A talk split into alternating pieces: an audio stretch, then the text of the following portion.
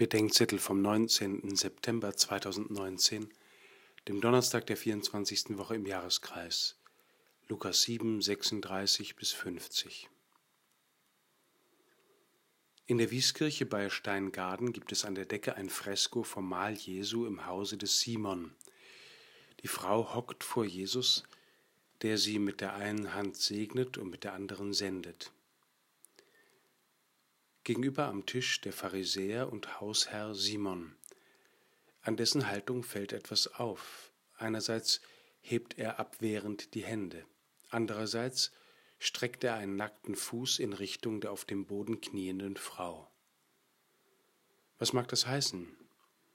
Unterstellt der Maler ihm Verlogenheit, weil er sich öffentlich von der Frau distanziert, sie insgeheim unter dem Tisch aber allzu gut kennt?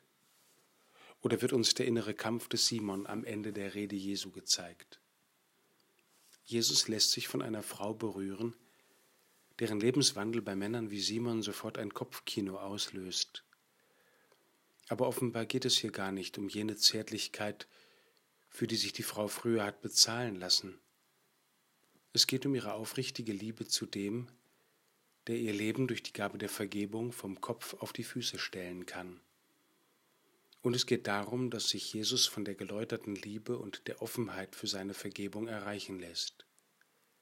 Beide bedingen einander.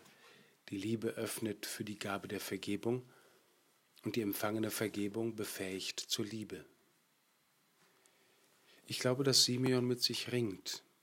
Vielleicht muss ich mich von dieser Frau im wörtlichen und übertragenden Sinn erstmal berühren lassen – damit der Panzer der Selbstgerechtigkeit aufgebrochen wird und auch ich zu einem Liebenden werde, der Vergebung empfängt und zu einem Gerechtfertigten, der zur Liebe befähigt wird.